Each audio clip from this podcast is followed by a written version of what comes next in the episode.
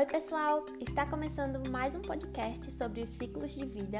Eu sou Natália, aluna do quarto semestre do curso de odontologia, e hoje eu e mais três colegas iremos falar sobre o ciclo de vida do homem.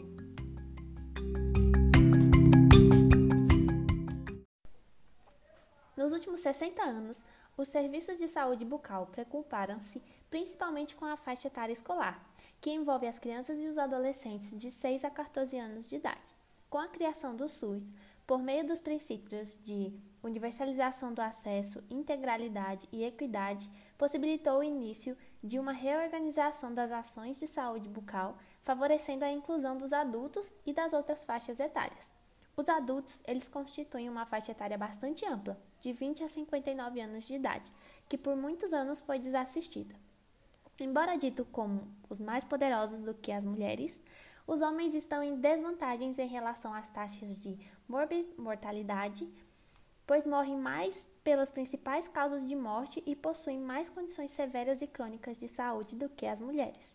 Muitos autores associam esse fato à própria socialização dos homens, em que o cuidado não é visto como uma prática masculina. Com isso, os homens acabam sendo mais suscetíveis a doenças crônicas como diabetes, hipertensão arterial sistêmica e até mesmo é, mais suscetíveis ao desenvolvimento de câncer.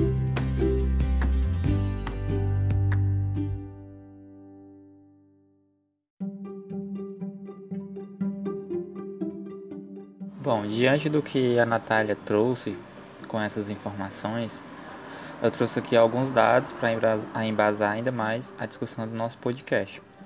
Primeiramente, eu trouxe dados do PNAD, que é a Pesquisa Nacional por Amostras de Domicílios. É, essa pesquisa ela relatou que a população brasileira atualmente ela é composta por cerca de 48,2% de homens e 51% 0,7 formada por mulheres, ou seja, a gente percebe que há uma menor quantidade de homens. E observou-se também, nesse estudo, a queda da população masculina nos últimos anos, com idade até 34 anos, é, com relação ao último estudo que havia, havia sido feito em 2012. E segundo dados do IBGE, o homem ele vive em média 7 anos a menos que as mulheres. E em relação a dados sobre a morbimortalidade masculina, a gente tem algumas características já bem identificadas em relação ao homem sobre algumas causas. Por exemplo, é, as principais causas de morbidade da população masculina são as doenças do aparelho digestivo, aparelho circulatório, algumas doenças infecciosas e parasitárias e doenças do aparelho respiratório e, sobretudo, lesões e outras consequências de causas externas. E já com relação às causas de mortalidade na população masculina, como principais a gente tem algumas doenças infecciosas e parasitárias, doenças do aparelho digestivo, neoplasias, doenças do aparelho circulatório e, sobretudo, causas externas de, de mortalidade. É, a gente percebe nesses dados do IBGE e do Ministério da Saúde que a grande causa de mortalidade e morbidade nos últimos anos tem sido a questão de causas externas. E ainda segundo o Ministério da Saúde, nos homens a mortalidade por causas externas é cerca de sete vezes maior na população masculina. E com relação à cavidade oral, é, cerca de 64% dos homens eles apresentam algumas alterações é, como cálculo, sangramento, gengivite e periodontite, sendo essas bem comuns na população de homens adultos.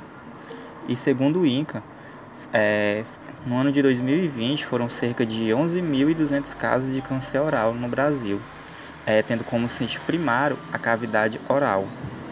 Ainda segundo o INCA, que é o Instituto Nacional do Câncer, é, cerca de 77% dos óbitos por neoplasias malignas na cavidade oral ocorrem em homens, sobretudo porque esse público ele está mais exposto aos fatores de risco ao longo da vida, como fungo, álcool e exposições aos raios UV. Essa discussão vai ser mais aprofundada mais na frente. E com isso nós observamos por esses dados que mostram que o homem assim como a gente já vem discutindo, ele adentra, adentra no sistema de saúde por meio da atenção especializada, muitas vezes não tendo a devida atenção no, é, no sistema de atenção primária como porta de entrada, e sim procurando somente em casos de é, problemas mais graves ou crônicos de questão sistêmica.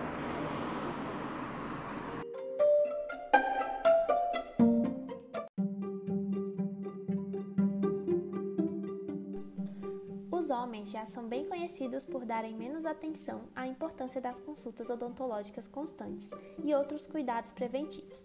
Mas além disso, esse grupo de pessoas ainda é mais tendencioso a ter hábitos e vícios ruins, como fumar e beber álcool em excesso.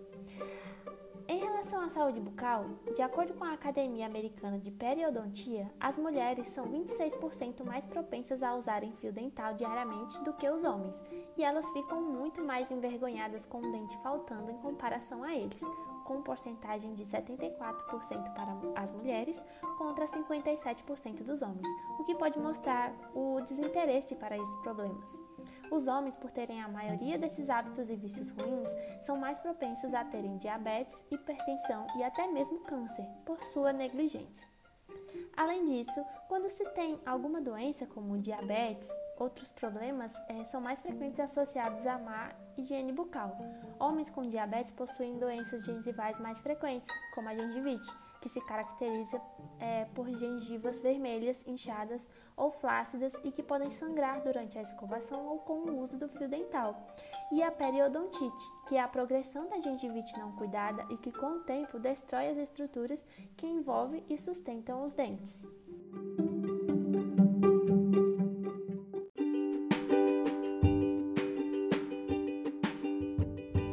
Fala pessoal, meu nome é Pedro Henrique, né? É, continuando mais um pouco sobre os ciclos de vidas que a gente já viu é, em, várias, em várias partes, né? Esse estudo. É, a gente trouxe hoje, né, durante a conversação, essa conversa, é, sobre o ciclo de vida do homem. E a primeira pergunta que a gente se faz é: o porquê hoje os homens eles não estão mais indo ao posto de saúde? Eles não costumam ir ao posto de saúde?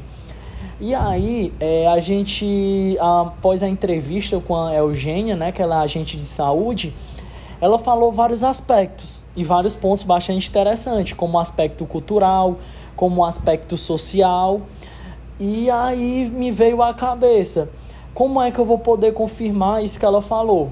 Porque isso é na visão dela. Então, a partir do momento que a gente tentou esmiuçar mais essa ideia sobre o porquê o homem ele não frequenta, não vai ao posto de saúde, a gente consegue ver que é algo comum. E todos os fatores que ela falou aconteciam, né? É, os homens né, ele tem muita vergonha de se associar, né? É, no caso, a falta de hábito de se expor ao médico. No caso, ao contrário da mulher que a sua socialização ela foi mais acostumada a ter, ter, no caso, ao seu corpo exposto para a medicina, para estudos, com a preocupação da sífilis e outras doenças venéreas no final do século XIX e nas primeiras décadas também, né, do caso do século XX. O corpo masculino ele passou a ser mais devassável, entretanto, né, no caso, enquanto o corpo masculino é, passou a ser mais devassável. Entretanto, a lógica do olhar médico sobre esse corpo, né, no caso, se relacionou mais à doença que vem de fora e que pode comprometer, no caso, a sua descendência. Já em relação às mulheres, principalmente com a criação, no caso da ginecologia, que no caso vai se desenvolveu, né, um olhar mais abrangente, passando a existir mais medicalização, mais, a mais medicalização do seu corpo e ao longo dos seus diferentes ciclos de vida. Essa assimetria, no caso, que a gente percebeu entre o gênero homem e, no caso, a mulher, é, no que se refere ao olhar da medicina, pode ter contribuído para que a exposição da mulher seja vista como algo mais natural do que a do homem. E é algo que hoje a gente percebe isso dentro dos postos de saúde. Quando a gente vai no posto de saúde, a vivência que eu tô tendo, os meninos estão tendo, a gente percebe que costumam frequentar mais no posto de saúde mães né, que com seus filhos para fazer algum tipo de acompanhamento, idosas e só. O público homem que a gente tem dentro do posto de saúde é muito pouco. E é algo que às vezes é, complica muito e a gente às vezes se pergunta por que essas pessoas elas não têm esse acesso ao posto de saúde, o que falta? E aí também a gente buscou, falando com a Eugênia, ela falou também sobre outra questão, que reforça no caso a ausência dos homens ao serviço de saúde. No caso seria o medo da descoberta às vezes de uma doença grave, de um câncer. Não saber se pode ser considerado um fator de proteção para os homens, né? Outra dificuldade do acesso aos homens ao serviço, ao serviço é a vergonha no caso de exposição do seu corpo perante perante ao profissional de saúde. Ele acha que, que aquilo é estranho, principalmente na região anal, devido ao exame que existe, né? O, exame de próstata, e isso acaba também sendo um fator que o cara, ah, eu não vou porque estranho, o cara, né? E às vezes acaba que o homem ele sente medo de se expor. Também é apontado como um fator que dificulta esse acesso a falta de unidades específicas para o tratamento da saúde do homem. E é algo que a gente percebe, né? No posto em que a gente está, a gente viu muito isso. É, a gente viu é, as promoções de saúde voltada mais para a saúde da, da, mulher, ginecologista. Então a gente viu mais voltado às mulheres. E o que é que acontece? A saúde do homem, onde fica? Isso também é algo preponderante porque o que, é que acontece? Às vezes o homem eles não frequentam um posto de saúde porque às vezes ele acha que é um, um, um local para as mulheres apenas frequentar, devido não haver mais promoções de saúde voltadas ao homem. E isso então complica muito. E os serviços de saúde também são considerados, no caso, pouco aptos né, em absorver a demanda apresentada pelos homens, pois a sua organização ela não estimula o acesso e as próprias campanhas de saúde pública, como eu havia falado, elas não se voltam para esse segmento. Além disso, no caso, o mercado de trabalho geralmente não garante é, formalmente a adoção no caso dessa prática. Portanto, o homem ele acaba sendo né, prejudicado ao sentir seu papel provedor ameaçado. Porque o que, é que acontece? Os horários de funcionamento. A maioria é, do trabalho regular hoje em dia é o trabalho de 8 até 5 da tarde. E chegando próximo de 5 da tarde é o horário que já está prestes ao posto a fechar. Né, onde o funcionamento ele começa a ser bem reduzido, onde provavelmente os médicos, o, as pessoas que atendem, os enfermeiros já começam a ir embora. Então é algo que acaba preocupando é, por mais que estenda o horário, é algo que preocupa. Então, é, tem que haver uma medida que ela possa ser mais eficaz nesse sentido, em que possa ter sim uma abrangência, né? E foi até algo que eu vi durante que a gente estava né, fazendo essa pesquisa com o ciclo de vida dos homens, perguntando mais, um pouco mais, e um deles me relatou essa questão, devido ao horário. Ele não ia devido, devido à questão de quando ele ia é, o horário não batia, né? E isso era preocupante para ele.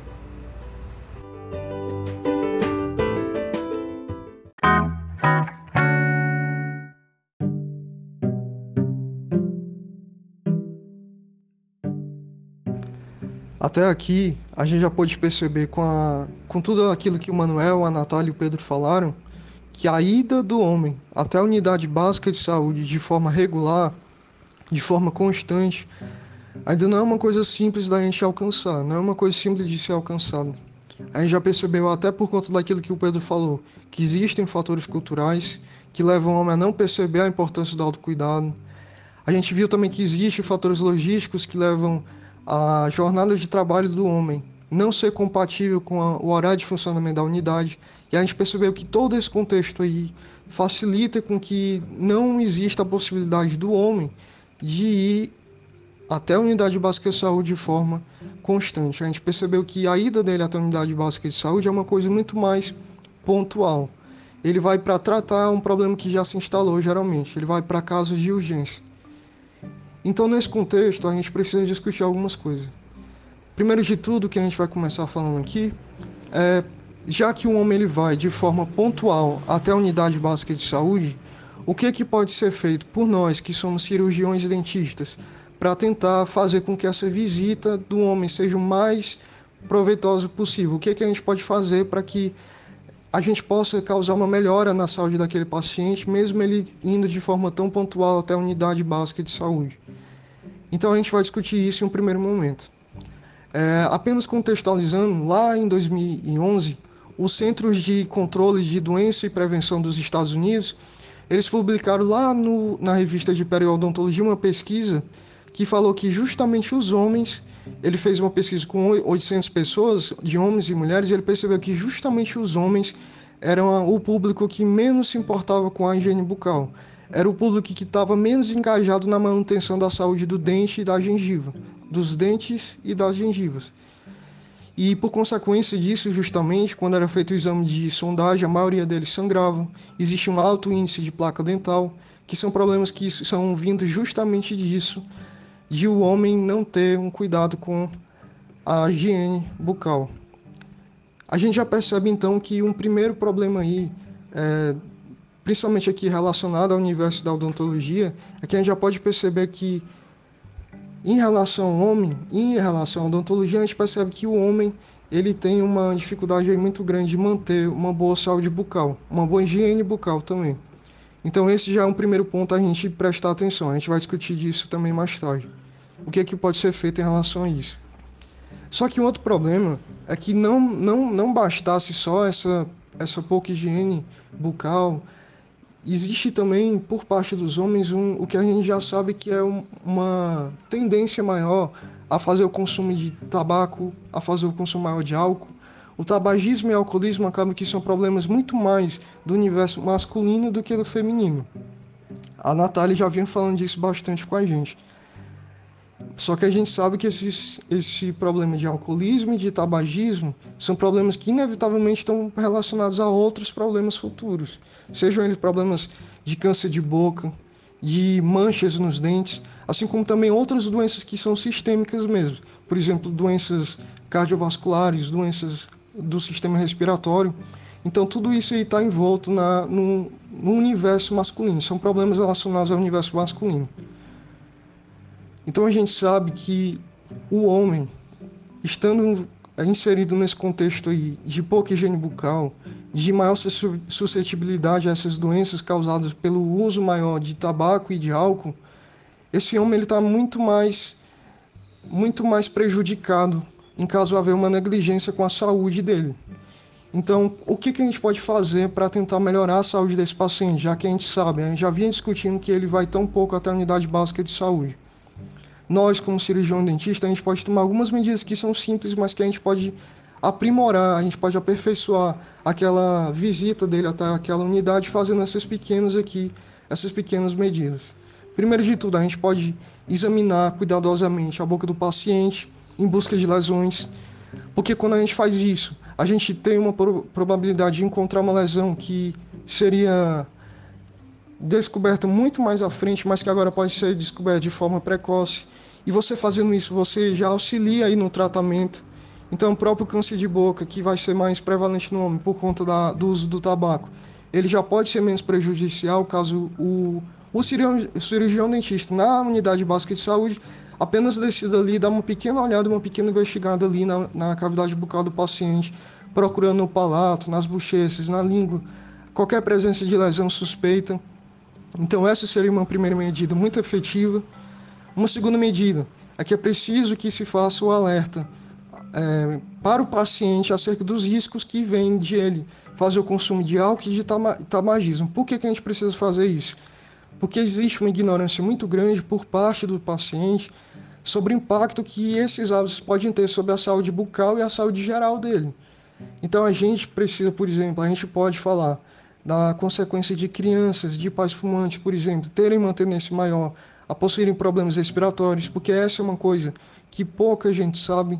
Então, você já conscientizando é, um pai ali de que a criança dele pode adquirir problemas no futuro pelo simples fato dele estar fazendo consumo de tabaco, isso já tem, você já gera uma probabilidade muito maior daquela pessoa interromper o uso aí do tabaco. Então essa seria também uma medida bastante efetiva nesse sentido. Uma outra coisa que, se, que pode ser feita é justamente você fazer a investigação da condição de higiene bucal do paciente, porque como a gente já vinha falando, os homens eles são muito mais é, muito mais displicentes com o cuidado com a higiene bucal. Então, até mesmo você poderia instigar aquele paciente a adotar é, uma higiene bucal mais adequada, você fazendo aquelas medidas que a gente já, já faz na unidade básica de saúde. Você pode fazer a escovação assistida, onde você vai orientar aquele paciente acerca de como ele pode melhorar um pouco a escovação dele ali, para diminuir os problemas que ele pode ter em relação à doença periodontal. E com isso você gera naquele paciente uma consciência do porquê ele deve escovar os dentes. Você deve instigar aquele paciente a fazer higiene bucal, escovando os dentes, passando fio dental, para aquele, para aquele paciente justamente ser menos prejudicado pelo, por esse fato que a gente já viu que existe de os homens estarem menos preocupados com a saúde bucal do que as mulheres. Então a gente está vendo aí que, de uma forma bastante clara, o cirurgião dentista ele pode impactar positivamente a saúde do homem, não só a saúde bucal, mas também a saúde geral, que é a consequência da saúde bucal, por meio de fazendo essas simples medidas, que podem tornar a ida pontual daquele paciente até a unidade básica de saúde mais proveitosa, aí, como a gente está vendo.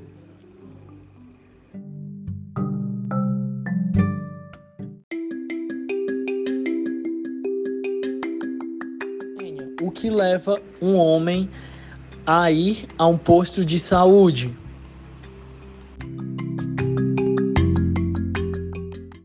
Geralmente, os homens não buscam muito a unidade de saúde, só quando estão realmente doentes e doente mesmo. Eles não gostam de ir para a unidade de saúde, independente que seja posto ou particular ou UPA, eles não gostam. E, no geral, o homem não gosta, entendeu? É muito difícil se encontrar alguém que acompanha a esposa para a gestação pré-natal ou faça, vá para vacinação, até vacina, meu amigo, os homens correm com medo de vacina. Se você chegar a perguntar, ele diz, ah, que é muito difícil, porque lá tudo é difícil. Ou seja, se ele vier uma vez na unidade e não conseguir o intuito deles, aí eles não querem mais ir.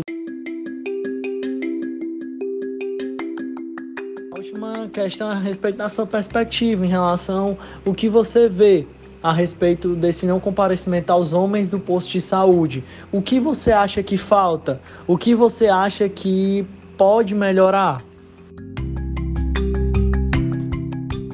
Questão cultural, é, de que tipo assim, um homem ele sempre provém é, o dinheiro da casa, que ele é a pessoa que trabalha mais, ou a relação social, que homem não sente dor, que homem não é pra sentir dor, que não é pra é, é, mimimi, essas coisas assim do tipo, o que é que leva a sua perspectiva de os homens, né, eles não frequentarem o posto de saúde? Eu acredito que seja cultural, certo? Às vezes eu oriento eles a, digamos, hipertenso, eu digo, olha, você vai, depois dos 40 anos, né? Você vai fazer exame de sangue, aí pede o PCA para poder ver se como é que tá, se tem algum problema. Aí eles vão de 45, 50 anos e diante, entendeu? Para fazer o PSA. Peça eles para ir ao posto para a enfermeira, a enfermeira vai passar os exames.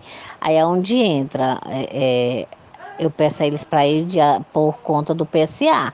Aí eles, não, se tu trouxer muitos deles, eu trago o exame. Peço a doutora, aqueles mais velhos, né, de seus 60 anos.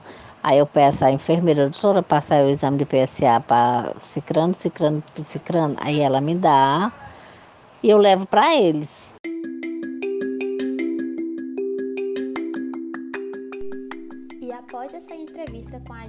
Saúde Eugênia, aqui encerra nosso podcast sobre a saúde do homem, um ciclo de vida importante que necessita de atenção e cuidado em nossa sociedade. Muito obrigada!